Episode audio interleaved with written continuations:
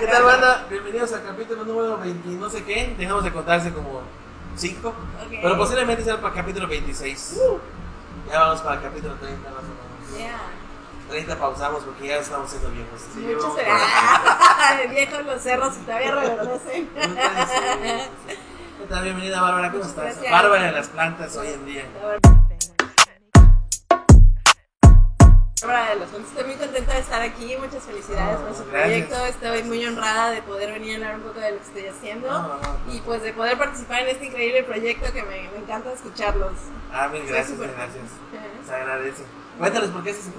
Bueno, pues estoy aquí porque, bueno, primero que nada porque pues me encanta el, el proyecto y lo segundo es, bueno, hablarles un poco de este proyecto de la Bárbara de las Plantas que me vino a rescatar, ¿no? Porque pues eh, tuve una crisis de vida hace como poco menos de un año en donde pues empecé a reconsiderar como qué onda con la vida y una de las cosas que siempre me ha acompañado pues han sido las plantas, ¿no? Mi mamá pues desde muy chiquita tenía su casa llena de plantas y yo me acuerdo que estar cerca de ella siempre me daba como mucha tranquilidad. Entonces, dentro de mi crisis que tuve, pues empecé a llenar mi casa de plantas, ¿no?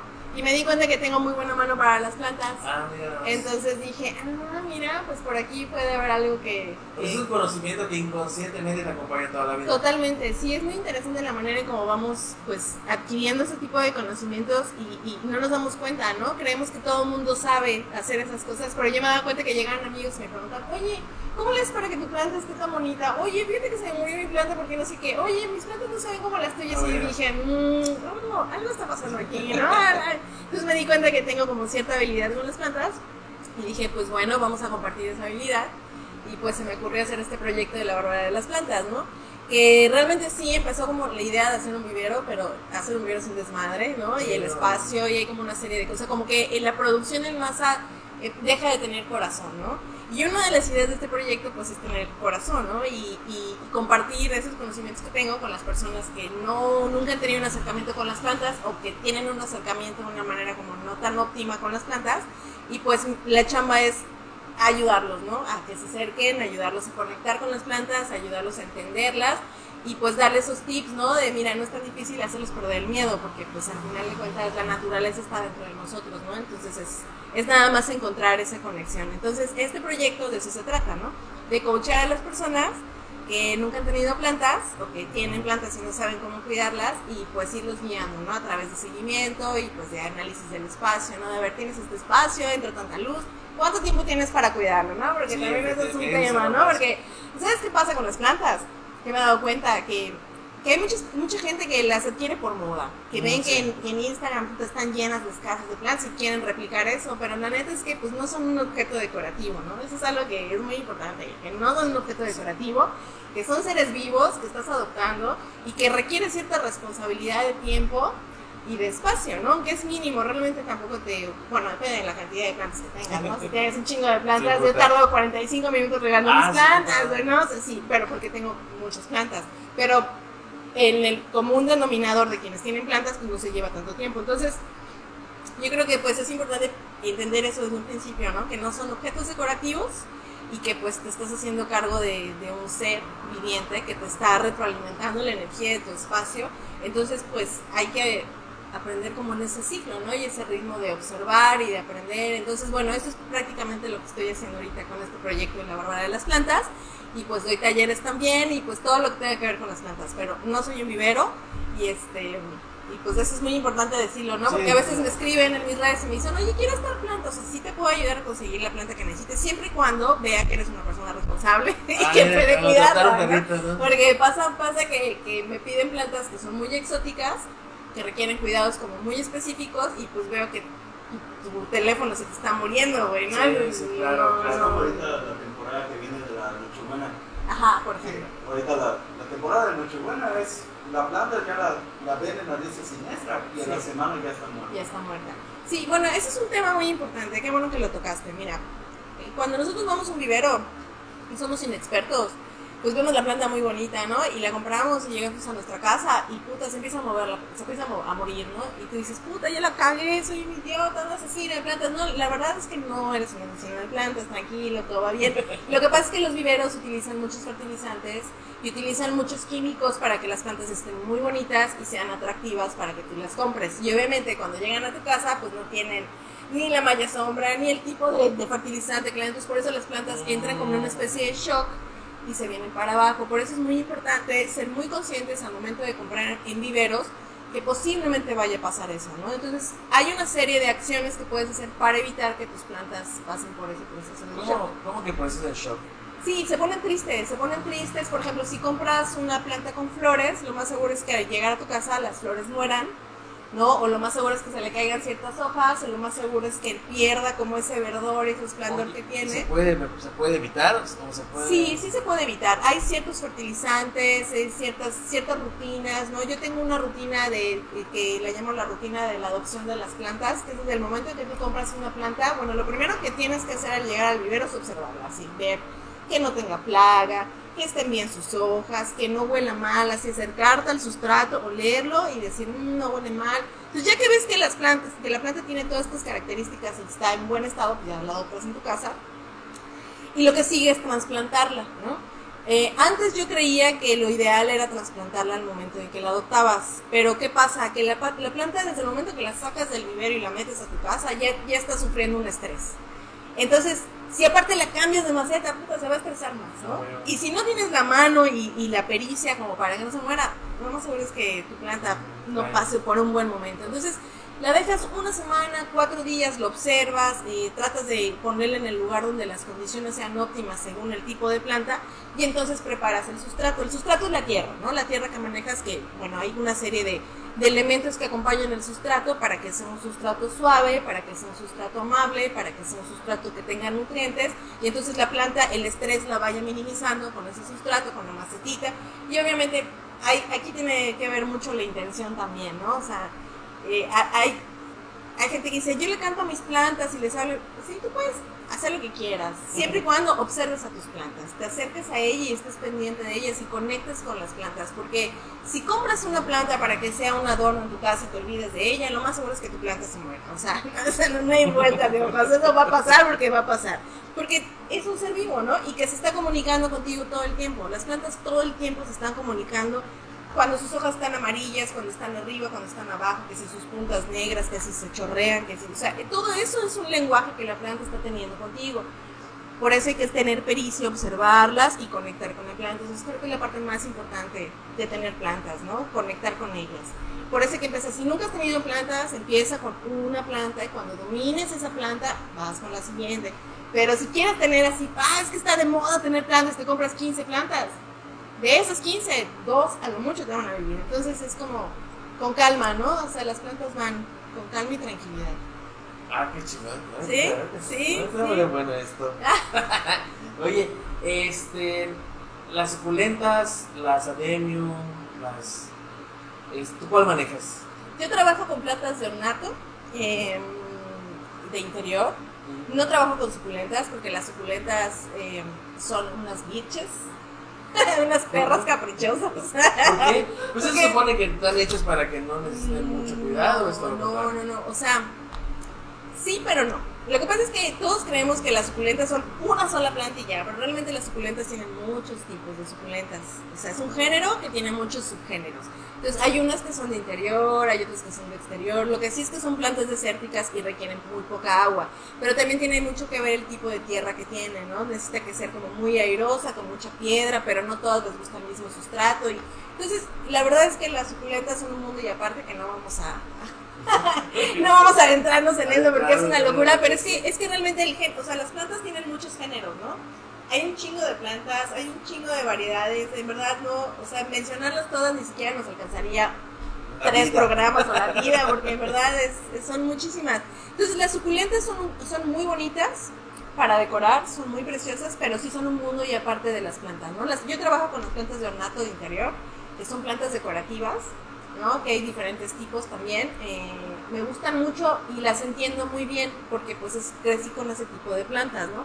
Las adenium que tú me dices también son plantas de ornato de interior y pues no son tan sencillas de cuidar, pero tampoco son tan complejas, ¿no? Entonces, pues es, ahora sí que dependiendo del espacio que tengas es como pues, lo que necesitas, ¿no? Entonces, ¿qué es lo que pasa? Que muchas veces, pues, pues nosotros hace, no sé, 11 millones de años, no sé cuántos millones de años, nosotros vivíamos en la naturaleza, ¿no? Vivíamos rodeados de plantas. Entonces, nuestra naturaleza interna es convivir con las plantas, ¿no? Pero pues bueno, debido a los avances de la civilización, nos hemos alejado, hemos dejado de hacer grounding, que grounding es andar descalzos y sentir la tierra, ¿no? Sentir el pasto. Eso nos ayuda mucho a un nivel biológico y a un nivel físico, ¿no? Pero nos hemos alejado de eso porque creemos que somos independientes a las plantas, pero la verdad es que llevamos, o sea, la naturaleza está dentro de nosotros, ¿no? Y también somos parte de este mundo natural. Entonces, por eso yo creo, eh, cuando ahora que las personas desean tener plantas, eh, hay quienes lo hacen por moda, pero también hay quienes lo hacen por la verdadera necesidad de reconectar con la naturaleza, ¿no? Entonces a mí eso me parece muy bonito y me parece muy interesante y hasta cierto grado terapéutico también, ¿no? Sí, Porque, como tú dices, ¿no? Te ayudó. sí, y aparte, eh, o sea, es muy importante, creo que ajá, una de las cosas que te vas a tener éxito con tus plantas es cumplir las rutinas que tienes con tus plantas, ¿no? Y comprometerte. O sea, si yo sé que tengo tres plantas y esas plantas necesitan riego cada segundo día, cada segundo día tienes que regarlas. O sea, no hay de que puto y medio hueva, ay, mañana la riego. Ajá, ok. Una vez está bien. Pero si ese patrón lo empiezas a, a- a reproducir, entonces tu planta va a valer madres, ¿no? Porque no se puede hidratar sola. O sea, tienes que hacer la chamba de cuidarlas. Entonces es muy importante las rutinas de observarlas, de fertilizarlas, de regarlas, de eh, ver si algo está mal con ellas, porque en la medida que tú las observes y les, les des el cuidado, pues, pues es más óptimo, ¿no? Y tienes más chance como de... Tengo una pregunta. Sí. Eh, el- el- cuando mencionan el tema de regar, mis padres tienen plantas, me acuerdo que de chiquito mi siempre me decían, eh, regalas todo el día. O sea, llega eh, un día así, todos los días. Ah, ok.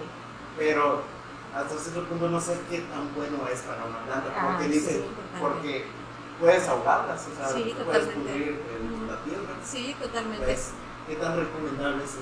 Mira, hay una gran diferenciación actualmente entre las plantas de interior y las plantas de exterior, aunque originalmente todas las plantas eran de exterior, porque antes no había Pues la vida ¿no? interior, ¿no? Pero lo que pasaba es que las, lo que conocemos como plantas de interior eran las plantas que vivían debajo de los árboles y estaban en la sombra, ¿ok? Eso es muy importante entenderlo, ¿por qué? Porque al final de cuentas todas las plantas pues necesitan lo mismo, ¿no? Necesitan luz, necesitan agua y necesitan oxígeno. Ahora, tú me preguntas, ¿qué cantidad de agua? Esa es la pregunta del millón para quienes tienen plantas.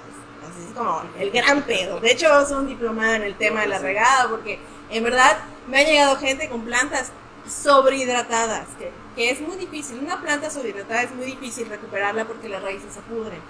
Pero respondiendo a tu pregunta, las plantas interior eh, las puedes regar hasta una vez a la semana, bien regadas, y no pasa nada. Yo las riego cada tercer día, pero ahorita que ya empezaron las lluvias, empieza el otoño y ya las riego entonces dos veces a la semana. Las de adentro sí es muy importante y regarlas poquito. ¿Por qué? Porque en el interior no tienes oxígeno, porque en el interior no tienes luz Pero filtrada. ¿cómo, pero ¿cómo regarlas? ¿Ahí adentro las riegas o las sacas para regarlas? Pues mira, yo tengo dos técnicas de riego. La primera es con mi cubetita, ¿no? Le, voy regando un poquito. Tiene, cada, todas las plantitas tienen un platito, que es muy importante ponerle su platito porque la- el agua que sale queda en el platito y sigue dando humedad a la planta, ¿no? Entonces, esa es una. Y otra forma en como lo hago, que solo una vez a la semana, las meto a la regadera. Meto mis plantas a la regadera, así igualito, y las riego, y sabes qué preciosas quedan, les encanta porque, porque se meja una lluvia. Entonces, cuando regamos con nuestra cubetita, pues solo mojamos el sustrato. Pero cuando lo metemos a la regadera, pues se mojan todas las hojas, ¿no? todo el tallo, se hidrata. Entonces, entonces les, les gusta muchísimo cuando los meto a la regadera. Claro que es un pedo meterlos a la regadera porque Claro, un chingo de plantas y sí me lleva toda la mañana hacerlo, ¿no? Pero lo yo lo disfruto mucho y yo sé que ellas también lo disfrutan mucho. Las plantas de exterior es otra cosa. Porque en el exterior pues tenemos el oxígeno, ¿no? La luz y como que es, es diferente. Entonces esas sí las puedes regar diario y no pasa nada. No se te van a morir. Hay una que otra excepción, que bueno, eso tú observándolos, si ves que sus, hojas empiezan a ponerse como muy amarillas o se empiezan a caer, es que te estás pasando de lanza con el agua. Pero no, la verdad es que es muy difícil que una planta de exterior se ahogue con el agua, ¿no? Porque hay muchos elementos que le están ayudando a que el agua se evapore. Pero en el interior no, en el interior sí es diferente. Otro, otra cosa que he también que hacen en cubetas, ponen agua y las remojan. Eso también es una buena forma de regar. O sea, es como, sí, porque, exacto, porque eso lo que hace es que tome el agua que necesita la planta. A veces cuando tú le echas en cubetita, le echas de más, ¿no? Y aunque tiene su platito, pues no, no. Entonces cuando la remojas y la sacas, el- eh, la planta absorbe el agua que necesita absorber. ¿no? Entonces, bueno, vamos a entrar con los tips, ¿no? ¿Cuáles son los tips más importantes para tener plantas? El primer tip, así lo primerísimo es, cuando vayas al vivero y vayas a comprar tu planta, primero que nada investigar si esa planta va al- de acuerdo al espacio que tienes. Porque no todos los de los viveros te dicen. No, no, los cosas de de- vender, ¿no? La verdad. Son los hijueputas, los de, perdón, con todo respeto a mis compañeros de los viveros, pero son los hijueputas y con tal de vender, pues te van a decir, no, ¿qué, tú, ¿qué tienes? No, tengo un departamento, no, esta planta es ideal para departamento, es más, no necesitas sol, no, la, ver- la chingada, todas las Y plantas necesitan- girasol, ¿no? Ah, mames, No tiene sentido lo que estás diciendo, amigo. créemelo, y pues uno no sabe, pues se lo cree, ¿no? Entonces es muy importante saber, ok, ¿cuáles son las plantas más sencillas para empezar? Entonces entras a internet y pones que te vas a un listado, la que más te guste, averiguas cuáles son los cuidados, vas al vivero, le preguntas al vendedor y buscas, ¿no? ¿Cuál es la que más te gusta? Una vez que encuentres la planta que te gusta, pues lo observas. El, el eje fundamental, así el, el pináculo de tener plantas es la observación. O sea, tus ojos van a ser la herramienta principal para que tus plantas no se mueran, ¿no? Desde el momento que la adoptas hasta el momento en que, no sé, se vuelve una planta gigante, ¿no? Para no pensar que se nos va a morir. Entonces, llegas al vivero, lo observas, ves que está todo bien, que no tiene plagas, que sus hojas están de un buen color, que no, no huele su tierra, la adoptas, te la llevas a tu casa. Observas unos días y entonces la trasplantas. Para poder trasplantarla y hacer su tierra, eh, algo muy importante es que la tierra oscura, esa tierra negra, no nos sirve. Esa no la usen. No usen. No, no, funciona. Ay, porque ese color. No, eh. no, no estamos hablando de temas racistas, no, pero da la casualidad que ese color de Y te tierra. roba tus nutrientes. No, ¿sabes qué pasa? Que con el agua se vuelve como cemento, se pone dura. Ah, Se ya. pone dura y se apelmaza. Entonces, cuando la tierra se apelmaza, pues las raíces ya no pueden moverse dentro, ¿no? Entonces, es muy importante eh, la tierra abonada que te venden en viveros. Ahora, si tú quieres hacer tu composta, ¿no? También eso es algo muy chingón, porque tus desechos orgánicos ya no se vuelven basura, sino se vuelven pues, parte de tus plantas y se hace una, una pues algo circular, ¿no? Y eso me parece muy, muy, muy chingón. eh, o si no lo puedes hacer, pues conseguirla, también es válido.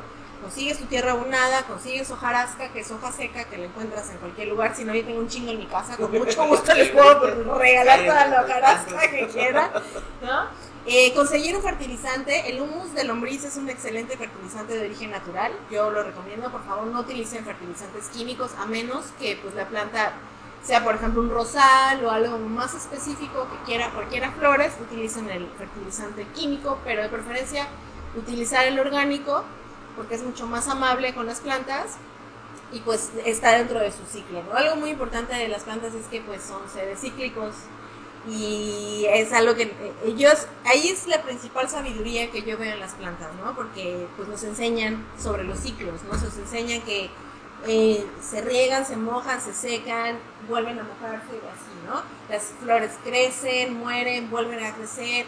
Eh, hay plantas que en invierno se guardan, ¿no? Hay unas que son muy famosas que se llaman caladiums, que son de hojas muy grandes de colores, que son como muy, muy frágiles. Esas plantas en el invierno se duermen y como son bulbos, se esconden bajo la tierra y no las ves con el invierno hasta que regresa la primavera y vuelven a crecer, ¿no? Entonces son unos ciclos muy bonitos, pero pues eso lo entiendes hasta que lo observas, ¿no? O sea, eh, yo la primera vez que tuve una caladium, yo dije, puta, ya la maté, cabrón. Me la robaron. la Ya me la robaron, no, estaba ahí la, la maceta, ya tenía planta, empezó a morirse y ya, y eso fue como por ahí de, de, de febrero, de enero, que es como la temporada más fría que tenemos aquí. Y ya después le- leyendo y viendo qué onda, vi que la gente saca los bulbos y los guarda todo el invierno. Y yo, ay, no mames, qué loco, ¿no? Pero eso lo vas sabiendo con la experiencia y la observación. O sea, a veces te pueden decir misa, pero hasta que no lo experimentas. Entonces, bueno, ya tienes tu plantita, ya la observaste, le hiciste su sustrato. Si quieren más tips de sustrato, con mucho gusto escríbanme. Yo les puedo pasar todos los tips que quieran. ¿Cuántas veces que salga tú? Ah, wedge, claro que sí. Eh, y ya que la cambiaste, es muy importante que el recipiente donde lo pongas, la maceta o recipiente, tenga huecos. ¿Por qué? Porque necesitamos que el agua fluya. O sea, no podemos dejar que el agua se estanque porque entonces se pudren las raíces y es un pedo, ¿no? O sea, no queremos que pase eso. Y ya que tenemos entonces un- una buena maceta con un buen sustrato, que tenemos nuestra plantita, que ya la observamos y que vemos está preciosa, pues encontrarle un lugar adecuado, ¿no? Que a veces nos emperramos y decimos, es que yo quiero un árbol frutal dentro de mi casa porque me encantan los limones y quiero levantar y ver en mi sala un árbol frutal. No, pues. Creo que te suena Ay, zaramuyo no, en sí, no no, eso no va a pasar. Tenemos que sucumbir ante nuestros deseos, nuestros caprichos, porque no son objetos decorativos, ¿no? Plantas. Es más fácil que se salga uno a vivir con las plantas que la Total, planta. sí, eh, le acabas de dar el punto, mano. O sea, eso, es, eso es, si tú quieres vivir junto a un árbol, pues entonces búscate una chingada casa de árbol, güey. O ve como chingados vives, pero no puedes obligar a las plantas a tus caprichos, ¿no? De dónde la quieres. Entonces, por eso si tú dices, esta planta creo que va muy bien en este rincón, cumple, entra la luz de la ventana, pero a lo mejor la ventana no está tan cerca como debería, a lo mejor no hay corrientes de aire, a lo mejor estás regando mucho. Entonces, la pones en el rincón y la empiezas a observar. No, no, no es observarlo un día y olvidarte una semana, es lo observas todos los días. Cada vez que pases por allá vas a ver tu plantita. Ah, chinga, ah, qué bonita, está todo bien. Y vuelves a pasar y la vuelves a ver y así. ¿Por qué? Porque a lo mejor se le empieza a poner la puntita negra, ¿no? Entonces esa puntita negra me está diciendo que le falta oxígeno. Entonces este lugar no le gustó. ¿Ok? Entonces la voy a cambiar de lugar. Entonces ya la cambio de lugar y vuelvo a pasar y la vuelvo, chinga, está poniendo amarilla. ¿Qué quiere decir que le estoy regando mucho? Entonces, este lugar está bien para ella, pero tengo que bajar al riego, ¿no? O puta, se me fue para abajo, chinga, entonces a lo mejor tengo que ponerla más cerca de la ventana porque le hace falta más luz del sol.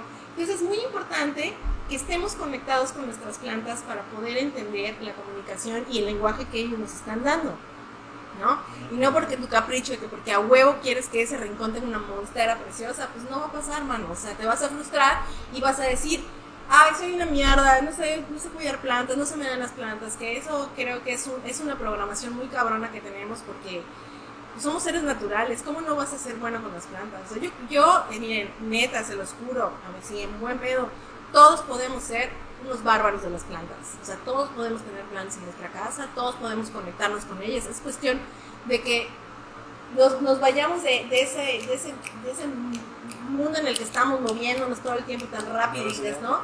Y relajarnos un poco, bajarnos y, y entender que son seres vivos, que son seres cíclicos, que están nutriendo nuestro espacio físico, porque ese es un tema energético también. O sea, déjate tú de que, ay, el oxígeno y que el dióxido de carbono y que o sea, sí, eso es un, un, proceso muy importante de las plantas, pero otro proceso muy importante son las ondas energéticas que están distribuyendo en el espacio en el que estamos.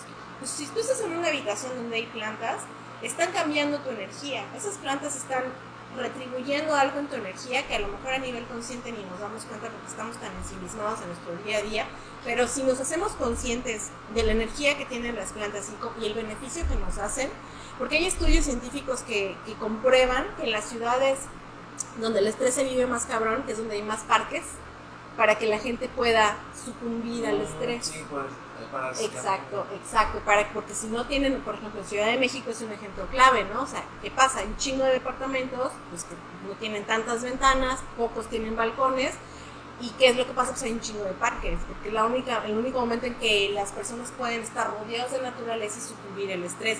Y eso, y, y, te puedo mostrar que las personas que van a los parques tampoco son conscientes de eso, es como un tema de necesidad, ¿no? De cómo nuestra sí, naturaleza... Se, se, transportan ahí. ¿no? Exactamente, pero eso, eso es un tema eh, político, ¿no? Eso es algo que son estudios científicos que nos demuestran que en verdad las plantas tienen un poder sobre nosotros más allá del orgánico, ¿no? Sino que a nivel energético y a nivel espiritual también nos están retroalimentando. Entonces imagínate tú pues, la maravilla de tener una planta, ¿no? O sea, y, y eso es, eso es así como una parte.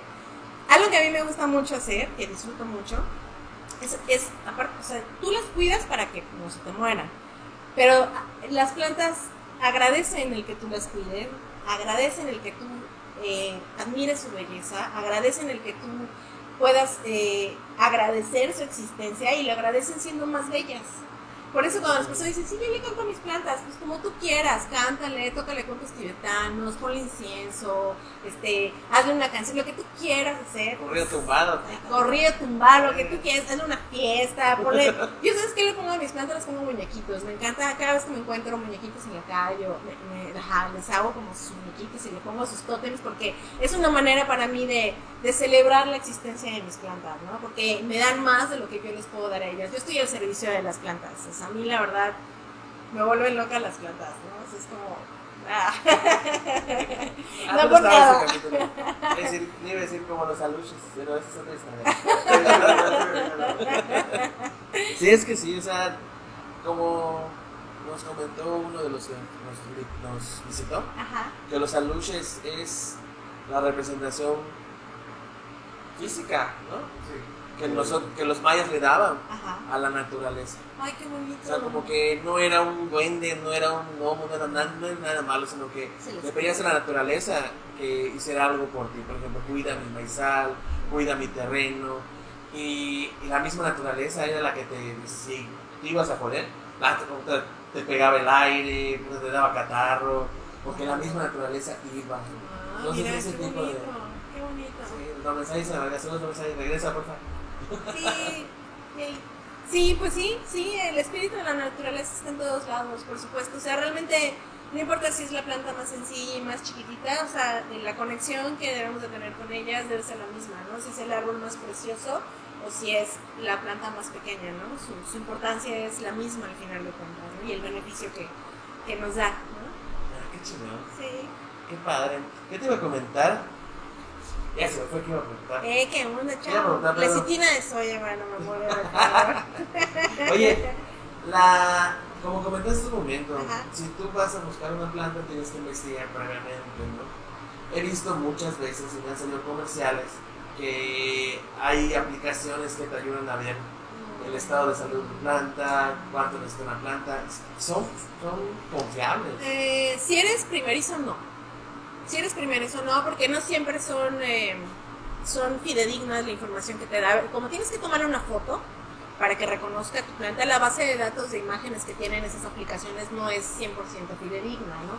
Hay plantas que se parecen a otras, a veces la foto que tomas, la iluminación hace que parezca otra Ah, planta. Entonces, si tú no sabes específicamente qué planta es la que tienes, puede ser que te mande otra planta que es totalmente diferente, ¿no? Entonces, ah, sí, huevos de sol cuando en realidad es todo lo contrario. Es como los dormilones. Ajá, ajá. Ah, que se parecen mucho a, a otra planta que Exacto. normalmente son helados. Exacto. Y nada más lo detectas porque si lo tocas se Ah, Están preciosas, me fascinan esas cositas. Exactamente, ¿no? Sí, eso, ¿las conoces? Están muy buenas, están, están es como abiertas y las tocas y se cierran.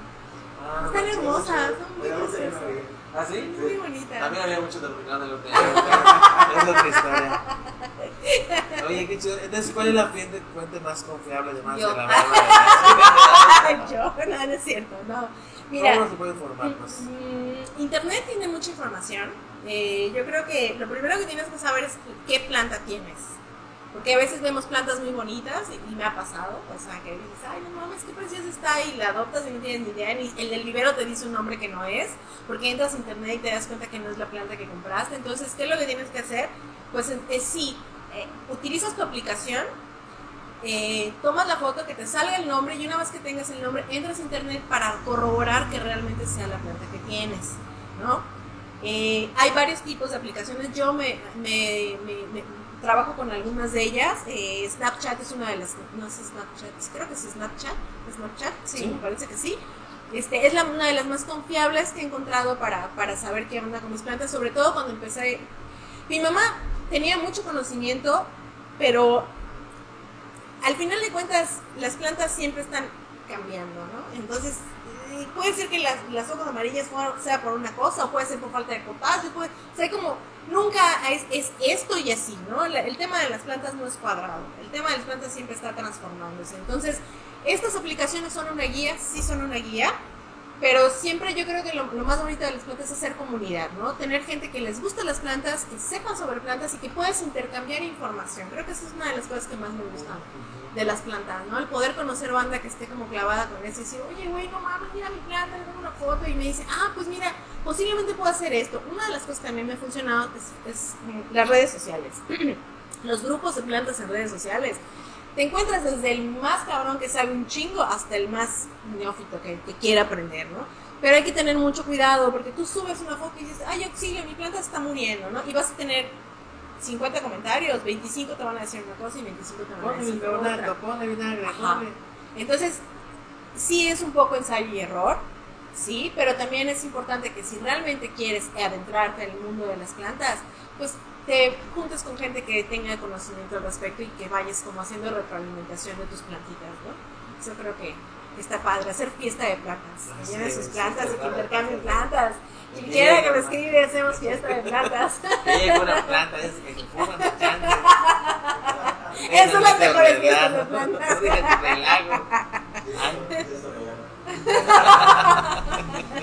Qué cosa. Ay, sí. ¿Qué te iba a comentar? ¿Cuál es la planta más complicada que te has topado? Que digas, puta, este se me muere, este se me muere, se me muere, se me muere, se me muere, se me muere. Aunque hagas lo que te piden. Eh, yo creo que, bueno, mm, el Ficus panderata es una planta muy difícil. Aquí va a aparecer la imagen, claro. sí. Ficus panderata, les puedo mandar una foto Sí, de la que tengo en casa. Es una planta muy, te voy a decir porque es una planta muy difícil, porque eh, la gente se emperra a tenerla en el interior. Porque es muy bonita y es una planta muy que está muy de moda ahorita. Es ¿no? la, la verde que tiene como que blanco. No. No, no, no, es, es, es, sí es verde. Ah, ah. Pero sus hojas son como arrugaditas y van hacia arriba. Es de la familia de los ficus. No sé si ubican el hule negro, que es una planta que parece caucho. Ah, es de la misma familia, pero, pero sus hojas son diferentes. Y sus cuidados son diferentes. Es una planta muy delicada. ¿No? Entonces sí, creo que esa es, es con la que más me he topado con, con la gente con la que trabajo. Eh, sí, creo que son... Si me escriben me dicen, no mames, el cañón todas las hojas de mi planta, pero pues, la tienen adentro de su casa, lejos de una ventana. Entonces es como... Y, y lo que más me caga, y sí lo voy a decir, perdón, los amo mucho, pero lo que más me caga es que me dicen, hace días vi que empezó a ponerse rara. Pero pues la dejé ya y ahorita ya se le cayeron sus hojas, así como dude, o sea, desde el momento que veas que está poniendo rara, tomar acción, tomar acción así de a ver qué hago. Pues puede ser cambiarle el lugar. Primero escribirle a una persona de confianza que sepas que te puede dar información fidedigna o hasta buscar en internet, ¿no? Pero no, no solo en un lugar, o sea, dedícate a hacer una investigación precisa para saber qué requiere tu planta, ¿no? Moverle del lugar. Un, consejo que yo doy cuando te pasas del exceso de agua, que eso así nos pasa porque cuando empiezas ya con el mundo de las plantas, ese es el ficus Ah, exacto.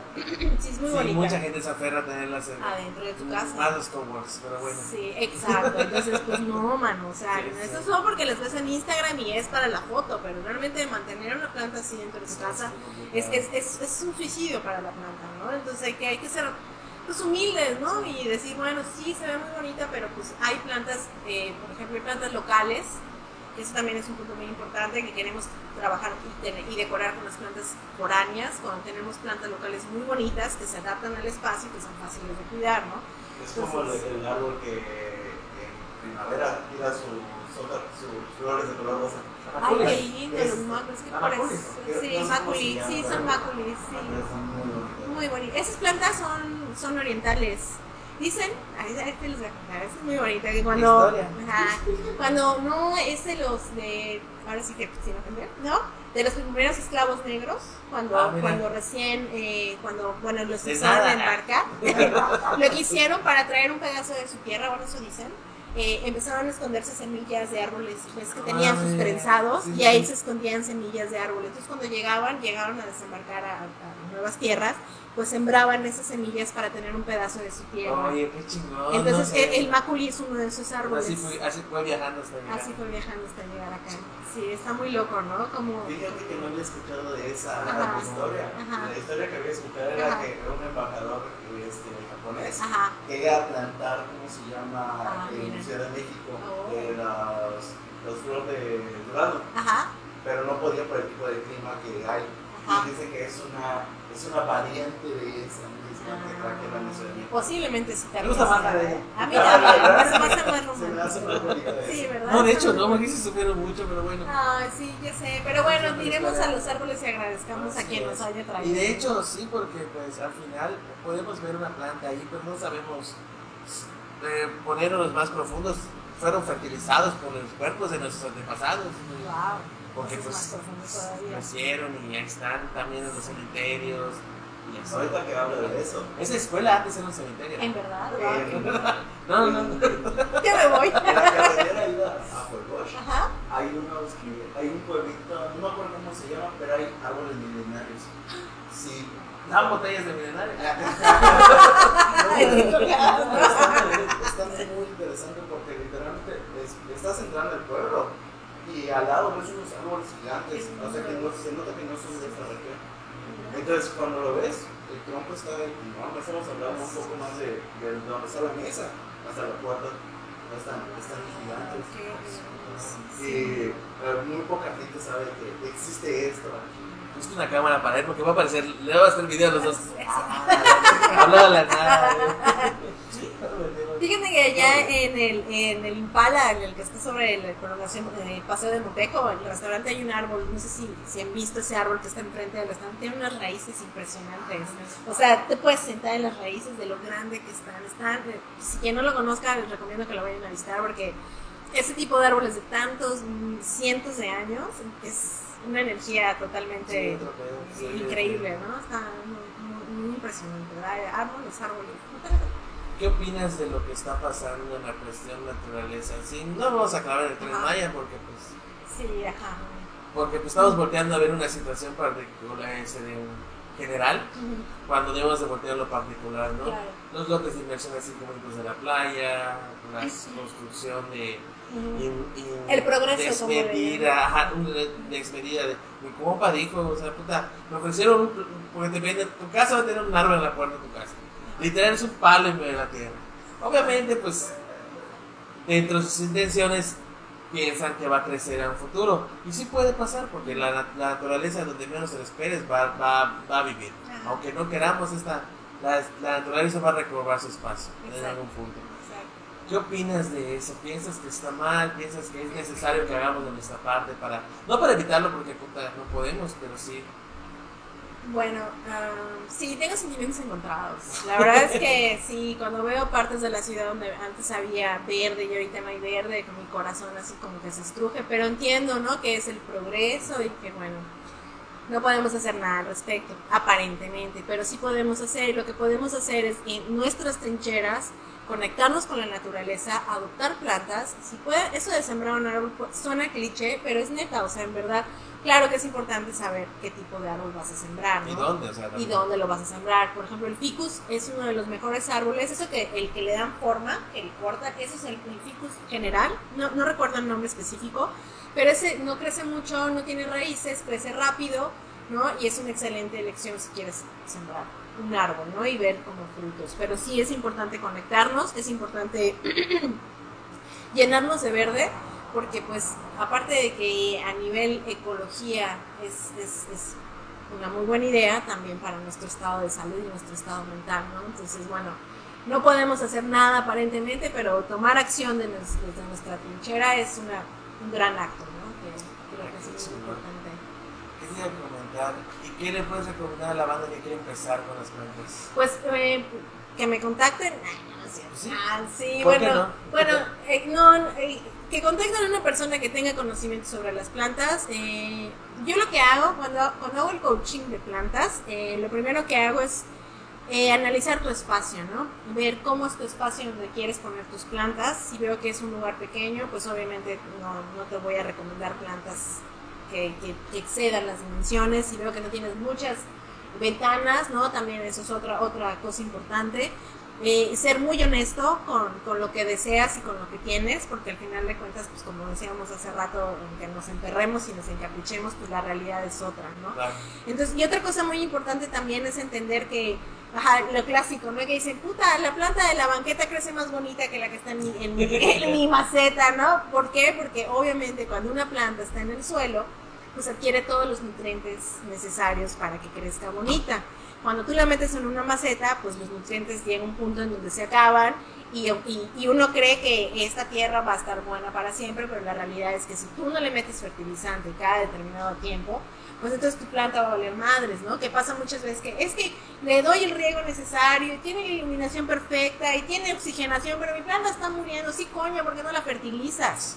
O sea, no le estás dando de comer, no es nada más agua y oxígeno, es fertilizante, cambiar la tierra, estar pendiente de ella. Entonces es muy importante entender que si tú vas a sacar una planta de la calle y le vas a llevar a tu casa, pues, coño, fertiliza tu, tu- tu tierra, ¿no? O sea, ¿y cuál es el fertilizante óptimo? Humus de lombriz. Ni te, ni te rompas la cabeza yendo a, a esos lugares donde venden cosas. Humus de Humus de lombriz, caca de lombriz Ah. caca de lombriz. eh, hacen sus compostas y entonces tienen lombrices y, eh, y ellas comen, ¿no? Y todo lo inorgánico y pues esa caca que sale es... Y parece tierra, tú la ves y parece tierra, pero eso, mira, le echas una cucharadita a tus plantas. Sobre todo en la temporada de primavera y verano, que es cuando las plantas más crecen. Hazlo hasta dos veces al mes y no mames, tus plantas van a estar preciosísimas, ¿no? muy importante eso, darles de comer. No es nada más agua, sino es fertilizarlas, comprometerte con tu planta, a regarla, a observarla. Acuérdense que nuestros ojos son lo que van a hacer la diferencia con que una planta esté sana o no. ¿no? Otro tema son las plagas. Aquí es un pedo, la plaga, si si no, si no observas a tu planta todos los días, no vas a ver que tiene una manchita y esa manchita chinga. Si no la atiendes desde el principio, en tres días tu planta vale madres. Y no solo esa planta, sino tienes más plantas, la plaga se extiende. Entonces es muy importante que observes tus plantas. Algo que a mí me ha funcionado mucho para las plagas es el jabón potásico con aceite de NEM. Ese es así como lo ideal. Y si no tienes un proveedor y no tienes a la mano el jabón Foca o el jabón, el jabón Roma, es lo ideal para, para, para las plagas de tus plantas. ¿no? Si le, le roceas, no, no se lo dejas mucho tiempo porque pues, la planta puede sufrir daños. Ah, Hay quienes se lo dejan una noche completa y en la mañana siguiente eh, riegan las plantas y le quitan el exceso de jabón. Eso puede ser una buena idea, pero lo importante es que si tú estás a tiempo de tus plantas observándola, puedes tomar acción rápidamente y salvar a tu planta, porque en verdad todos tenemos el potencial de, de tener plantas, pero pues, coño, somos decidiosos, la vida nos come, ¿no? Y a veces creemos que, que pues, son de plástico, pero no son de plástico, en verdad, esas güeyes necesitan la misma atención que tu mascota. Entonces, yo ese es el consejo que les doy. Estar muy atentos, comprometerte, eh, observarlas mucho y ser muy honesto, ¿no? Con las cosas que se pueden y no se pueden y tener, hacer comunidad. Eso es muy importante, hacer comunidad con banda que sepa qué onda para que te pueda ir, ir, ir guiando, ¿no? En este camino de, de las plantas. Sí.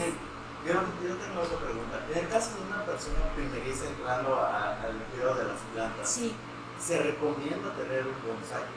no. Es una planta muy difícil de cuidar. Es una planta difícil de cuidar. O sea, dependía, es que ah, ahí te va, cualquier planta puede ser bonsai. De hecho, les voy a contar un amigo, ¿saben qué hacía? Se, se dedicaba a cazar flamboyanes que crecían en el techo de las casas del centro. Porque en el techo, como se hacen montañitas de tierra, pues los flamboyanes tiran sus semillas y se hacen unos mini bonsais naturales de flamboyanes. No Pero esos son en los techos de las casas del centro, que son una madresota de 4 metros. Entonces ese cabrón se trepaba a sacar los bonsáis y los vendía. O sea, cualquier planta puede ser bonsai. El tema de los bonsai es que tienes que estarlo podando. Y entonces si no eres una persona experimentada en la poda, pues posiblemente tu planta no... Un mal corte. un mal corte, ajá. Entonces es muy importante que primero empieces con plantas sencillas, ¿no? Eh, normales, y ya después vayas como adentrándote un poco más. Sí, muchas gracias. Adentrándote un poco más en, en, pues en los diferentes tipos de planta, ¿no? ¿Qué te iba a comentar? Ah, como mencionaste, ¿no? Gracias, Pedro. ¿Hay planta local? ¿Qué planta local recomiendas tener en la casa? Eh, Digo, Poposh no, porque... eh, la, la chaya es una excelente planta local. eh, el flamboyán es una excelente planta local. Bueno, el flamboyán sí, pero si lo tienes en bonsai o si lo tienes en un terreno muy largo, porque esa güey hace unas raíces muy grandes que se pueden lastimar tu, tu construcción o tu banqueta, ¿no? Mm, Eso sí ocupas espacio porque lo Sí, tiene que ocupar, sí, ¿no? Sí, eso no, no Ni preguntas. sí, no. ¿Cómo es eso de las de las fusiones o injertos? Ajá. ¿Es cómo se llama cuando, por ejemplo, una planta está muriendo? Ajá. La cortan y lo pegan con otra planta. Pues no es cuando está muriendo, es por ejemplo cuando quieres hacer la china lima, por ejemplo, es un injerto. Es un injerto entre lima y naranja, No ejemplo. mames. Entonces lo que haces, ajá, lo que haces es eh, abres el tronco para que la resina, ¿no? Haga acción con la resina del otro árbol, entonces crece una nueva rama con los dos ADNs. Entonces genera una nueva, una nueva Ah, planta. Sí, está muy loco eso. Y también puedes hacer, por ejemplo, los que tengan árboles de, de limón o naranja en su casa, una forma muy eficaz de hacer, de sacar otro árbol de ese árbol sin semilla es en sus ramas, haces este corte, lo pones tierra alrededor de este corte para que, y le echas un enraizante y después de tres meses esta rama ya tiene raíces, entonces tú la cortas y la resiembras y ya tienes un árbol de, de cítrico, ¿no? Ese también es una, es una muy buena opción también. ¿Qué tan cierto que si wishes la planta de limón le sale más ácido? Eh, inténtalo y me cuentas. Inténtalo y me Una, cuentas. vez, una déjame una anécdota. En mi casa tenemos una palmera de cocotera. Esa palmera, mi papá la trajo el cortico y la dejó ahí. Y ahorita es una condenada mata que ya nos está rompiendo el muro. No me digas. O sea, ¿Es la que te dicen la planta en tu casa? No, es una que tengo en el patio, porque Mm. tengo dos. Tengo una cocotera y una de guanábana. La de Guanábana ya superó la, Wow. la barda, está muy bonita. Ajá. Nada más que no hemos podido solucionar el tema de la plaga. ¿Sabes? Y por era la anécdota eh, de la cocotera. A veces mi papá decía, ala, hijo, así salen los, los cocos con jugo. Te voy a ser sincero, la verdad, sí, los cocos te llevaban con mucho jugo. No mames. Sí, con bastante. Puede ser posible que sí. Sí, pues, pues al final son. Ujú. Por ejemplo, hoy tenía una amiga que es muy difícil que las lavandas se den aquí en Mérida. Muy, muy, muy difícil. Porque las lavandas son de clima frío. ¿Ok? Hoy tenía una amiga, eh, a lo mejor va a sonar un poco desagradable esto, pero ella, su copa menstrual, le echaba en sus lavandas cada mes y no mames, sus lavandas eran una cosa preciosa. Sí, tenía, era una maceta, me acuerdo, rectangular, con unas lavandas de este pelo. María, si me estás viendo, sabes que estoy hablando de ti. Una Va a estar bueno este clip, ¿eh? Ah, sí. Preciosas, en verdad, Sí, sí. muy bonitas. Entonces yo creo que, pues, ¿por qué no? No podría ser. La verdad es que no, nunca lo he intentado, pero si ustedes lo hacen, que me. Pues tú ya me contaste tu anécdota, está bueno eso. Es que sí, por eso te lo pregunté, porque Ajá. la mamá de un amigo decía lo mismo. Ujú, A- a Los limones los cortamos, sabían a limón. Ajá. Nunca averiguamos si no lo hacíamos. ¿no? Era Pues, regañar, se van a orinar, que sea ya, porque, Mm, porque es el limón. No, mira, Ah, bueno. puede ser, puede ser. La, la gente antigua tiene mucho conocimiento también sobre plantas, ¿no? Ahora te iba a comentar. Es cierto que tenemos que pedirle permiso al monte para entrar. Totalmente, totalmente. Es sí. que es eso, eso como comentaba, ¿no? Sí. Mezclando lo de la luz y todo eso. La naturaleza puede, puede, puede mezclar todo lo que Va, acabas de comentar, ¿no? Vamos a un mix. ¿Por qué una planta en la calle tiene mejor condición de vida que una persona que tiene uno? Por, para empezar, porque no es, está en el entorno en el que debe de crecer. Ujú. Si tú te das cuenta, tú dices, no, es que mi planta se muere, pero luego revive. Puedes asomar aquí, hay una planta que hay días que tiene flores, hay días que no tiene. Porque la misma naturaleza se crea Su ciclo. Ajá, y se da mantenimiento a sí misma. Exacto. Los pájaros, todos Así los fertilizan, mueven, mueven un, muerden una flor, hacen popó, cae la semilla y así, ¿no? Sí. Entonces, creo que es parte de lo bonito de las plantas y la naturaleza, que es, que es parte de, de ellos que estamos cometiendo el error de alejarnos. De creernos que nos excluimos, que creemos que la naturaleza no está dentro de nosotros, como somos muy tecnológicos, ¿no? Y como la evolución y la revolución industrial vino a revolucionarnos, pero la verdad es que vino a involucionarnos, porque el que nos alejemos de la naturaleza nos ha hecho perder un sentido, ¿no? Sobre qué onda con nuestra existencia, ¿no? Entonces, si nosotros que, que no estamos conectados con ese ciclo del, del pájaro que llega, de la abeja que llega y poliniza, ¿no? Y que nosotros llegamos a arrancar, pues obviamente hay que pedir permiso al monte y decir, oiga, señor monte, no vengo a o sea, conectarte con la naturaleza, ¿no? Y ser parte de esos ciclos, porque si te pones a observar y, y agudizas tus sentidos, te conectas con esos ciclos. Entonces, una manera de conectarte es haciendo estas, estos permisos, ¿no? Estos, estos- estos pequeños como ceremonias. es un ritual que se vuelve terapéutico. Y como cuidas la planta inconscientemente o pues naturalmente, tú te estás cuidando y vas como que curando ese tipo de cosas que te afligen y todo eso. Ah, es que es mucho, es mucho. Sí, sí, las plantas son otra onda. O sea, neta, es terapia barata. Sí, sí, sale más barato que ir al terapeuta, la neta. Hasta, le puedes contar Sí, tus pedos. es que la plata. Sí, a. Están más bonitas ahora, sí, nomás. Qué Eh, Se puede que triste, pero plata. tienes problemas y se puso triste. No, se puso triste porque le falta oxígeno. Ah, bueno. No, no, volvió otra vez con su- Y la planta llega a tu casa así, ¿qué pedo con esto? ¿Qué te, qué te iba a comentar? ¿Qué habías comentado que das unos cursos? Sí, ¿Qué enseñas en esos cursos? Estoy dando talleres. Mira, eh, los talleres, doy talleres cada 15 días y doy desde talleres muy básicos, así de cómo aprender a ser la señora de las plantas, que son conceptos, tips básicos sobre cómo hacer tus sustratos, que es la tierra. Hay diferentes tipos de sustratos para los diferentes tipos de plantas. ¿no? Este, cómo elegir la, la- la maceta adecuada, ¿no? Eh, los, disculpa, los tipos de plantas que existen, ¿no? Cuáles son para interior, cuáles son para exterior, cuáles van o sea, eh, lo bonito de los talleres es que voy como platicando con los participantes y me van diciendo, no, pues mi casa es así, tengo un espacio así. Entonces, yo llevo una serie de plantas que ellos adoptan al momento de terminar el taller pero las plantas se van asignando dependiendo las características de los espacios y de los tiempos que tengan las personas para cuidarlas, ¿no? Ese es el taller para principiantes. Tengo un taller que, que voy a dar el 16 de septiembre, que es un taller sobre filodendros. Este es un filodendro. La mosquera deliciosa, que es muy famosa, la costilla de Adán, es un filodendro. Eh, y los filodendros están muy de moda ahora porque son aquellos que van trepándose y hay muchos tipos. Entonces, este taller que voy a dar es un poco más especializado para personas que ya dominan plantas, tienen filodendros o quieren aprender a tener filodendros. Entonces les enseño a hacer sus tutores, les enseño los tipos de filodendros que hay, secretos como tips, ¿no? Más que secretos como tips de la iluminación y del tipo de, sustrato y cómo hacer que no se te muere y cuánto riego deben de tener, ¿no? Y, las características de la observación, ¿no? Si se ponen así, ¿por qué? Si se ponen de esta manera, ¿por qué? ¿no? Entonces, esos talleres los doy en un café que se llama Mimos y Besitos, que está en el campestre. Hola Lexi. ahí, ahí le damos un lugar muy bonito, muy agradable, donde hay muchas plantas y muchos arbolitos.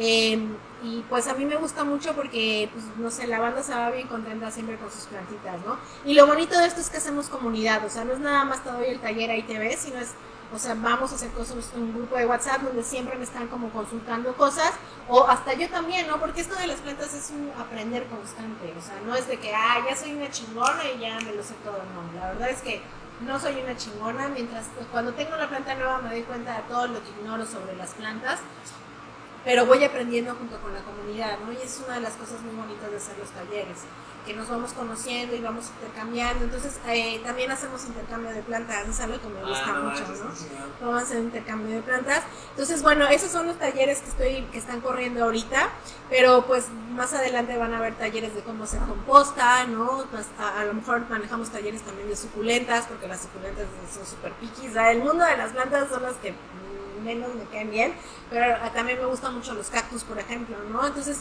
pues dependiendo de las necesidades de, la banda, ¿no? De lo que ellos pues vayan queriendo, son los talleres que vamos que vamos montando. Y el servicio de coaching creo que es lo que más disfruto. Si quieren tener una planta y no saben cómo empezar, sin pena escribirme, la verdad es que no soy carera, porque a mí lo que me interesa es que nos llenemos de plantas, ¿no? Y que aprendemos a tener plantas. Y si no quieres el servicio de coaching, no hay pedo tampoco, o sea, escríbeme y cualquier duda que tengas sobre tu planta, con muchísimo gusto te voy dando tips, ¿no? Y ustedes también, o sea, lo ah, que, necesiten yo, un mundo verde, ahora sí que no no, me gusta muchísimo. Quería comentar, íbamos a dejar esto al final, pero quise hacer un intento de este desmadre.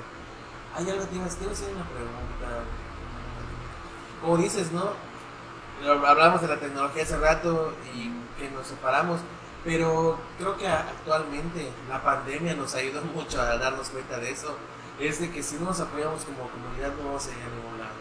Y como dices, se han creado comunidades de gamers, de quienes cuidan plantas, quienes cuidan perritos, quienes ah, cuidan... Y eso, y eso es lo bonito que podemos sacar de, la, de lo malo que se vivió, salió algo bueno, ¿no? Porque antes estábamos todos separados. Sí, sí, la, la, pandemia, habrá quienes eh, no lo pasaron bien, seguramente, y lo lamento mucho por eso, la verdad, y, pero de lo bueno lo malo, ¿no? No, de lo malo lo bueno más bien. Entonces, estoy cuatrapeando. Entonces, este, e, eso es una de las cosas que se rescatan, el sentido de comunidad, el sentido, yo creo que eh, hicimos mucha concientización sobre nuestra existencia, sobre nuestra naturaleza, sobre cuál es nuestra posición aquí, qué venimos a hacer y, y sobre todo que no somos tan fuertes como pensamos, ¿no? Somos totalmente vulnerables y mientras más exploremos esa vulnerabilidad, las comunidades van a ser más fuertes. Eso es algo muy importante, ¿no? El dejar de querer chingar al otro, el querer dejar de, echar chisme del otro, sino eh, aceptarnos como somos y ayudarnos entre todos, ¿no? Sobre todo en temas tan importantes como la naturaleza, que que estamos tan arraigados a ellas y mientras más rápido nos conectemos con nuestro poder natural, pues mm, nuestra energía sube, ¿no? Entonces eso es algo muy importante. Y yo creo que todos podemos experimentarlo. Y aparte, ah, bueno, yo, mi ego desea que todos lo experimentemos porque es algo maravilloso, verdad, o sea, las plantas te cambian la vida, de hecho, ahora que estuve viajando mucho porque me salió trabajo en otro lugar, pues mi hijo estuvo cuidando mis plantas, ¿no? Porque es un pedo, eso, eso sí, eso es algo muy importante, si eres una persona que viaja es como tener mascotas, ¿no? O sea, ¿quién va a cuidar a tus plantas? Puta, yo me fui tres semanas, estuve fuera. La primera vez que viajé, que me fui dos semanas, la chava que estaba cuidando mis plantas, se le olvidó una de mis plantas, nunca la vio, güey. Yo cuando llegué, mis plantas, o sea, estaban, as- es que las plantas son muy, cap- o sea, muy, no caprichosas, pero son como muy recelosas, ¿no? O sea, si la persona que las cuida no está, lo sienten. Entonces la primera vez que me fui de viaje y regresé, mis plantas estaban así para llorar. Yo me acuerdo que llegué a llorar, llorar, pero cuando vi, este, eran unas flores muy bonitas, no me acuerdo el nombre de esa planta, de esos que le sacas el pistil y te lo comes, ¿sí ¿sabes? Esa era una de esas, estaba seca por completo, pero así seca, y yo así de no, ma-". y mi amiga que me estaba cuidando mis plantas me dijo, ¿y esa planta dónde la tenías? Y yo, ya ni, ni me digas más, por Oye, favor. están Sí. horrible, ¿no? Afortunadamente me aferré y pude rescatarla. Pero me quedó como esa sensación de, ay, chame, ¿qué voy a hacer la próxima vez que viaje, no? Entonces, esta vez que viajé, mi hijo, muy precioso y hermoso, pues se quedó cuidando mis plantas. Entonces, diario me marcaba y me decía, oye, mamá, mira esta planta, mira, esto me está pasando esto. Entonces, hubo un día, como dos días, que el cabrón no regó y creyó que no me iba a dar cuenta el pelana. Ahora sí que haciéndole honor a la nación pelana, creyó que no me iba a dar cuenta. Entonces me hace videollamada y veo mis plantas todas tristes y le digo, ¿sabes qué? A mí no me vas a mentir, tú no regaste. No, mamá, sí, pero claro que sí regué, te lo juro que sí regué. Y le digo, mira, esta no la regaste, esta tampoco la regaste. Y, y mira, se quedó calladito y me dijo, no, tienes razón, ¿no? Entonces después de ese día, como que él em- empezó a hacer el ejercicio de observar las plantas, que era algo que decía, ay, nomás es regar por regar. De observarlas y decir, ah, esta no le está gustando, esta sí. Entonces ya la segunda semana me decía, oye mamá, esta la siento rara. Y me mandaba fotos y efectivamente algo estaba mal con la planta. Entonces estaba muy chingón porque él entendió cuál es el objetivo de cuidar las plantas, ¿no? Que no es nada más echarle agua. Pero yo me acuerdo de niña, cuando mi mamá me pedía regar las plantas, a mí me cagaba regar las plantas porque no entendía qué es lo que tú me decías, no entendía cuánta agua, por qué les estoy echando agua, chinga, ya me pasé o es menos, por qué todas tienen lo mismo. En verdad, cuando no tienes una conciencia de lo que estás haciendo, pues mm, estás haciendo las cosas por hacer, ¿no? Y hacer las cosas por hacer, pues no, no, no es una opción, ¿no? Entonces, me dio mucho orgullo ver que él había entendido cuál es el objetivo de cuidar las plantas, que es, como, como hacía los gatitos, les daba de comer a sus horas, lo mismo con las plantas. Entonces, cuando llegué esta segunda vez de viaje, me dio mucha alegría ver que mis plantas estaban hermosas.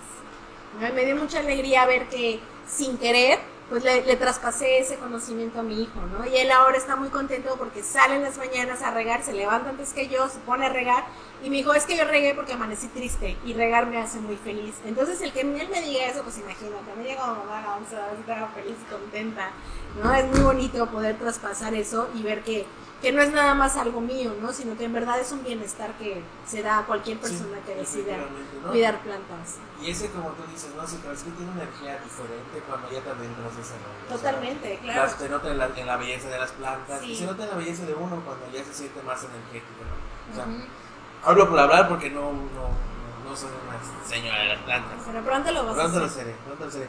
A ver, dime cómo cuido esto. Este es un filodendro silva, miren esta belleza. Este es eh, lo que pasa y crece. Neces- va a necesitar un tutor. Más adelante, si quieres, yo te puedo traer un tutor. Los tutores son aquellos que hacen que las plantas se enreden y crezcan. ¿No? No. Ahí le te voy a mandar fotos. Pero Sí. los quienes más o menos saben, los tutores ayudan. a- eh, ahora sí que como en la vida, ¿no? Nuestros tutores nos enseñan y nos dan guía, pues lo mismo. Los tutores le dan guía a la planta. Cuando la planta siente que ya está bien afianzada, empieza a dar unas hojas muy grandes. Pero esta todavía está pequeña. Eh, esta eh, no le gusta el sol directo, no la vayas a poner al sol directo, le gusta la sombra eh, translúcida, podrías ponerla aquí o cerca de una ventana. Si la vas a poner dentro de tu casa, régala cada tercer día. Si la vas a poner aquí afuera, pues regala un día sí y un día no, ¿no? Porque esta no, no- sí le gusta la humedad, pero no les encanta estar encharcadas. Entonces, no requiere muchos cuidados, son plantas muy nobles. Si te das cuenta que estas son las raíces que van a ir creciendo para pegarse al tutor. Entonces, Ah, entonces el tutor ya. queda así y van subiendo a través del tutor y pues van teniendo su máximo esplendor. Mm, ¿no? No, créeme que. Va a formar parte del estudio. Sí, sí, ponla, ponla Para a una ventana. Es más, cuando la, la po- le buscas un lugar, mándame una foto. Me dice, mira, ¿qué te parece este lugar? Y me vas mandando fotos. Si la ves rara, me vas mandando fotos. Ah, no queremos que muera, queremos No, que no, viva no. y que sea muy Que- feliz. Eterna para siempre. Que, que llegue, llegue más que que Sí se puede. Y, Bueno, yo soy oficinista. Ok. No, toda mi vida no voy a estar ahí hasta que funcione el chamba. ok. Pero algo que he visto que algunos compañeros plantitas han llevado cactus además. Ok. Pero mi pregunta es para eh, esa banda que está en la oficina que Sí. le gusta y dice, bueno, no tengo tiempo en casa, pero estoy en el Eso es trabajo, maravilloso.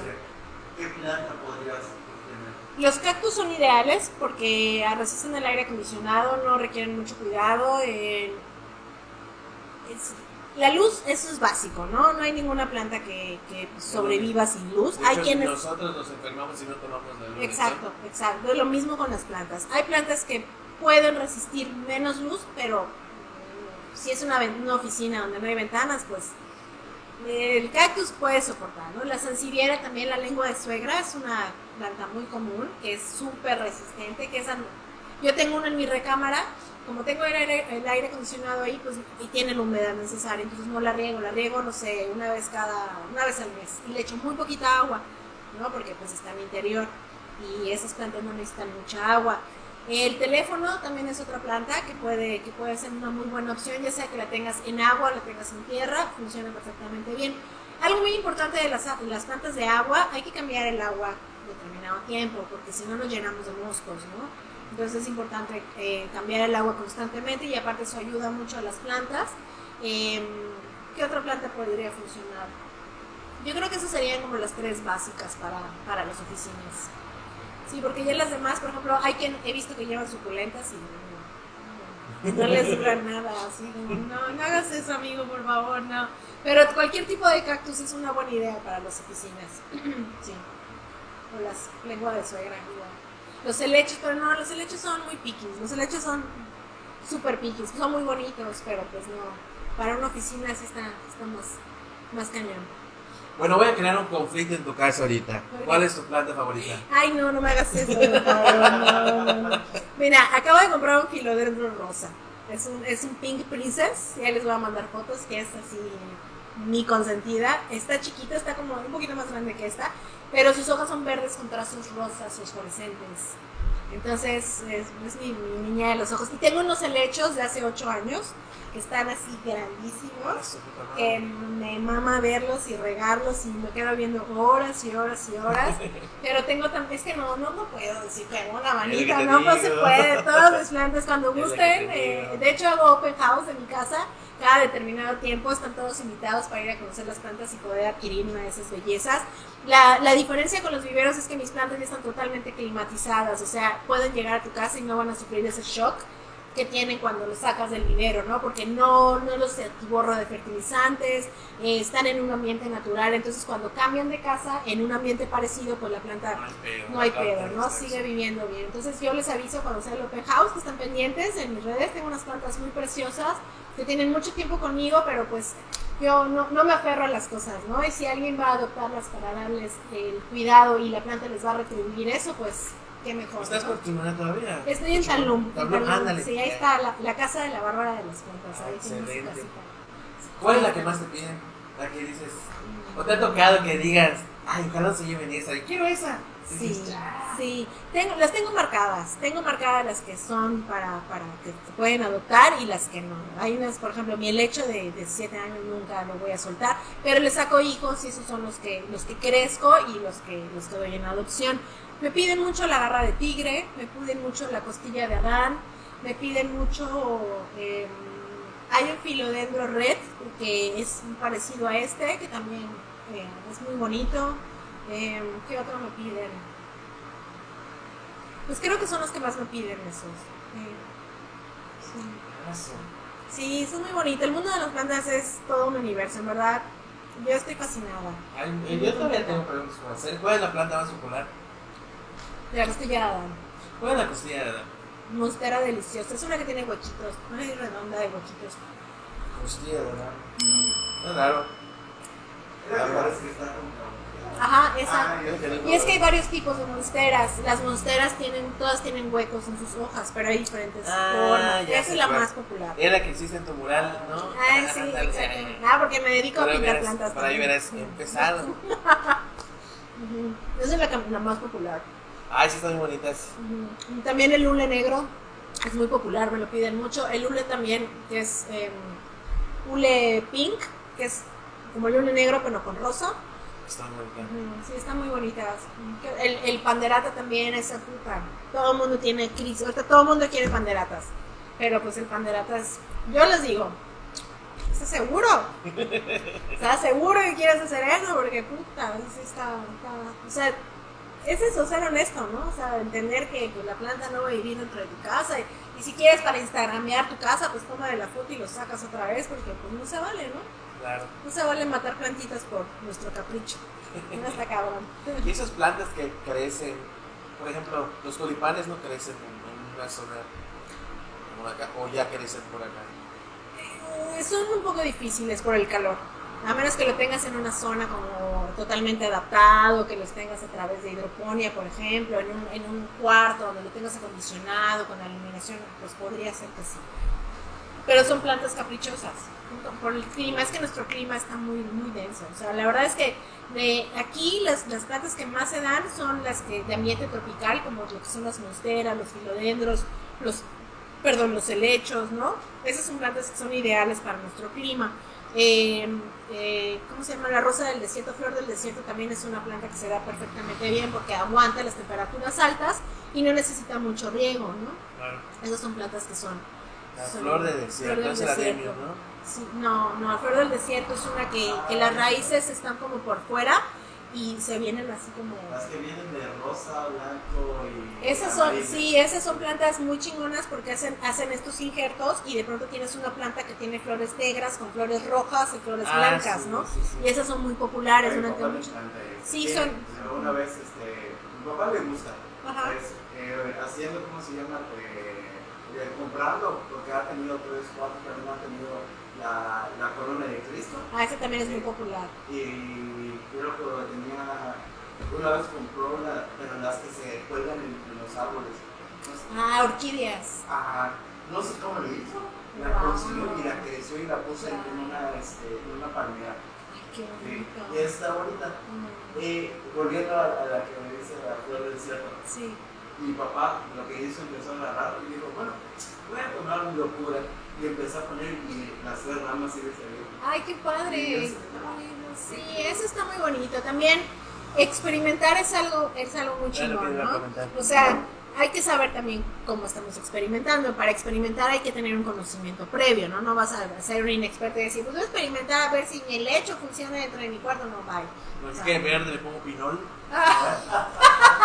no, no, no, por favor. No, no lo hagan. Pero, por ejemplo, cuando tenemos una intuición de esto puede funcionar, ¿no? Esta plantita sí, si me meto aquí, si la puedo, o sea, yo creo que, que sí, sí se puede, se puede lograr cosas bonitas, ¿no? ¿Qué te iba a decir? Ya se me fue por pensar en el tiempo de las cámaras. Bien. ¿Qué iba a decir? Oh. Lo ¿Que de quieres tener muchas experimentar, experimentar, plantas, colores.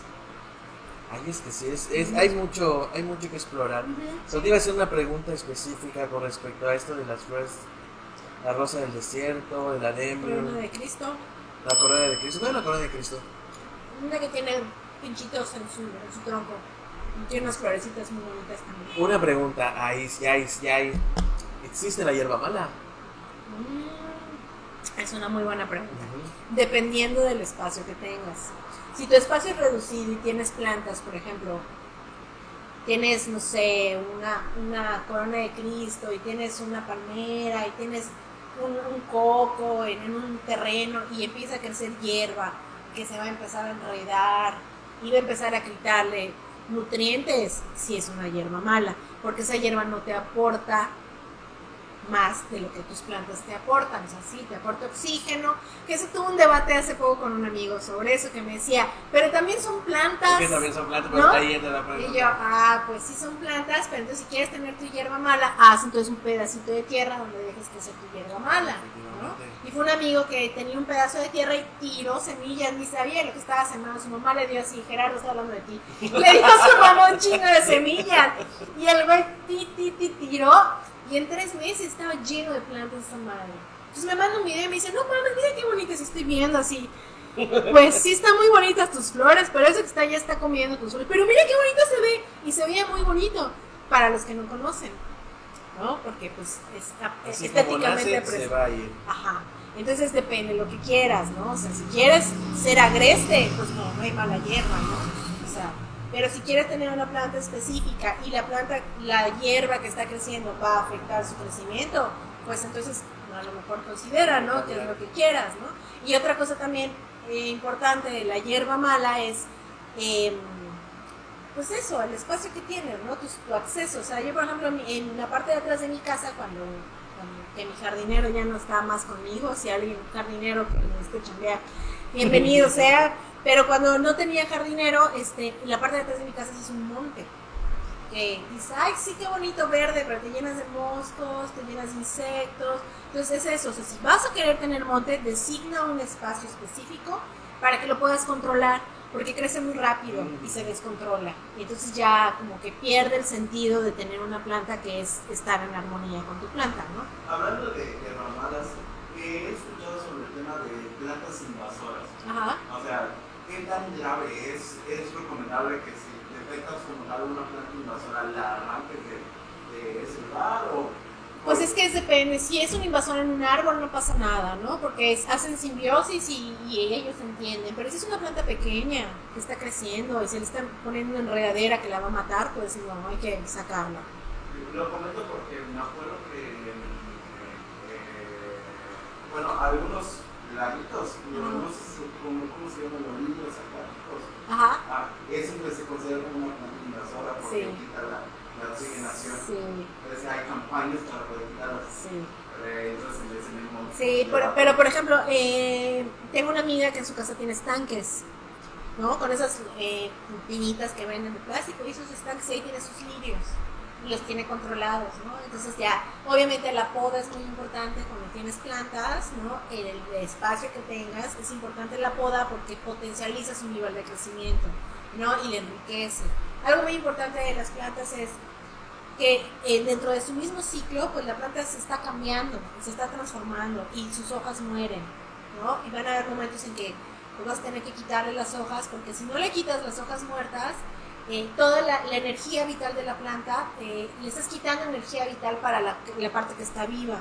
Entonces es muy importante que aunque tú veas, chinga, va a quedar toda pelona mi planta, pues sí, pero vas a potencializar para que siga creciendo. Entonces es muy importante eso, o sea, sea mala hierba, sean plantas invasoras, sea cualquier tipo, el pasto, lo que sea, siempre es importante darle control, darle control y mantenimiento, ¿no? Como todo, ¿no? Todo necesita mantenimiento. Si, si dejas que un espacio se descontrole, pues la naturaleza va a tomar lo que es suyo, ¿no? Como esa, esos videos eh, de, de, mundos postapocalípticos donde la naturaleza se come la ciudad, en verdad es algo que va, o sea, pasa. Si tú no mantienes tu casa, va a ser una jungla. Si sí quieres vivir, pues está chingón, ¿no? Qué buena onda. Pero pues eh, tu casa va a tener daños físicos porque pues las plantas van sobres. ¿no? Se llaman esos esas madres que están implementando los edificios verticales. A los jardines verticales. Jardines verticales. Esos están muy buenos, están chingones. En Ciudad de México, por ejemplo, en los puentes, como en los tienen unos pilares grandísimos, ahí tienen jardines verticales. Mm. Esos ayudan mucho porque ocupan poco espacio. El tipo de plantas que van en estos jardines son de fácil mantenimiento y pues te aportan mucho oxígeno. O sea, la verdad es que está súper chingosísimo. Es una muy buena idea. Igual los huertos y las personas que están ya experimentando con huertos, felicitaciones. Yo creo que eso es como a donde debemos ir todos, pero está muy cabrón porque pues crecer tus propios alimentos no es tan fácil como tener una plantita así. Es lo que te iba a decir. Plantar una, una verdura, una fruta es más complicado. Sí, que claro. Sí, pues porque tienes que nutrirla para que te nutra, ¿no? Mm. Porque te la vas a comer.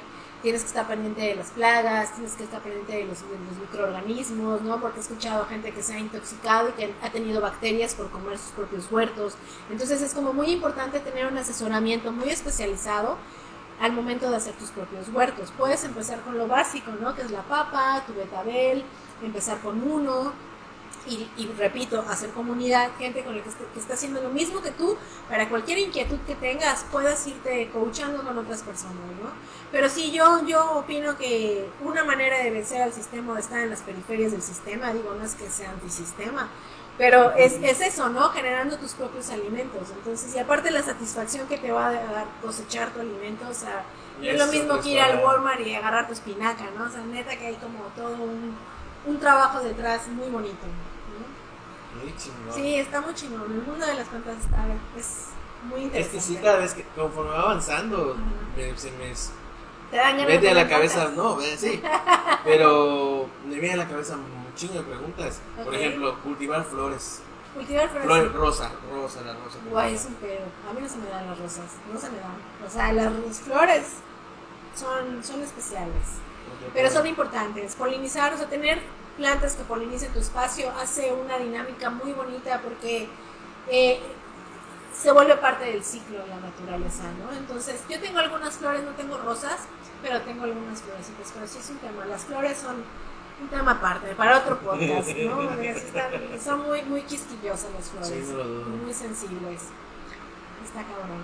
Pero sí es importante, eh, por ejemplo, si tienes plantas en tu casa, ese es un tip importante, ahorita que hablaste de ecosistema alrededor de las plantas, y vas a fumigar, considera que tus plantas necesitan esos bichitos, tus plantas necesitan los gusanos que se mueven entre la tierra para que justamente ese movimiento que hacen los gusanos en la tierra aporte oxígeno y aporte esa, ese espacio y esa oxigenación en tus raíces, ¿no? Eh, necesita de las abejas para que polinicen, necesitan de los escarabajos para que muevan la tierra, o sea, tener plantas es todo un ecosistema, volvemos a lo mismo, si quieres una chingada planta de adorno, cómprate una planta artificial, ¿no? O sea, Ahorita que Plástico. el ecosistema, una vez estaba en internet eh, eh, vi que había ecosistemas sustentables Ajá. de, de huertos.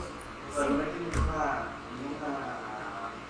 de cristal ah, sí, y ponen todos los sustratos, ponen ahí todo y lo enseñan. sí, Y pues puede durar años así sin pegados. sí, eh, Ah, porque es circular. Que pueden hacerse, ¿cómo se llama? Ah, se los forman, se forman vidas todo. Es increíble, sí, Oh, está impresionante, sí, está muy impresionante, muy, muy impresionante cómo lo hacen. Había un señor que tenía su frasco de 7 años, que nunca lo había abierto. Y dices, ¿qué? ¿Cómo es posible eso, no? Pero pues es que la naturaleza no nos necesita, güey, o sea, eso de que, ay, soy el top de... No, no somos el top de nada, güey, ¿sabes? ¿no? Y está- está Bueno, para no espallarnos tanto, pero ¿tienes una pregunta más? ¿Algo que quieras comentar? Pues estoy muy agradecida de poder estar aquí compartiendo. No, no, no, es que te digo, es un muy extenso el tema. Sí. Me gustaría que la segunda parte sea allá en el estudio. Claro, me más que invitar. Ay, muchas gracias. Por eso mismo, como que puta, digo, cada vez que vas avanzando me salen más preguntas en la cholla. Ay, qué chévere. Y así como que mejor le damos la segunda parte. No tengan miedo. vamos a sí. aventarnos más a, a temas de especificaciones Claro, ya para. nos especializamos, por supuesto, claro que Sin sí. pedos. Sí, y no tengan miedo de tener plantas, este, en verdad, eh, empiecen con una, eh, sean, sean honestos con lo que pueden hacer, con lo que pueden tener, y si se les muere, pues bueno, a mí también se me mueren plantas, o sea, eso es algo que pasa, ¿no? O sea, nadie es perfecto, estamos aprendiendo, seguimos aprendiendo, y lo bonito es que, eh, eh, eh, lo bonito es que las plantas nos dejan mucha sabiduría. ¿no? Nos dejan sabiduría sobre los ciclos, nos dejan sabiduría sobre nuestros hábitos, nos dejan sabiduría sobre nuestra propia naturaleza. Entonces, hacer esa conexión, en verdad, quítate esa programación de la mente de que es que yo siempre mato las plantas. Ah, y algo muy importante. Si vas a adquirir una planta y desde que la adquieres estás pensando que la vas a matar, la vas a matar. Entonces, mejor no la adquieras. Exactamente. Siempre cambia tu mentalidad y, ok, voy a adquirir una planta, voy a hacer todo lo posible para que viva de la mejor manera. Y te prometo que vas a tener una planta muy bonita. No tengan miedo, tener plantas es, es, es conectarse con ellas y una vez que, que logras esa conexión, tu mundo cambia. En verdad, es una cosa muy preciosa. No, estoy enamorada de las plantas. Estoy muy enamorada de las plantas. Qué chingón, igual un día vamos a grabar allá. Sí, que sería genial, eso estaría padrísimo. Sí, Sí, claro, claro. claro que sí, me encanta. Explica las Muchísimas gracias, Bárbara, Gracias a ustedes. Vamos a La contacto. disfruté muchísimo. Muchas gracias. Nos vemos, banda. Cuídense. Sí. Bye.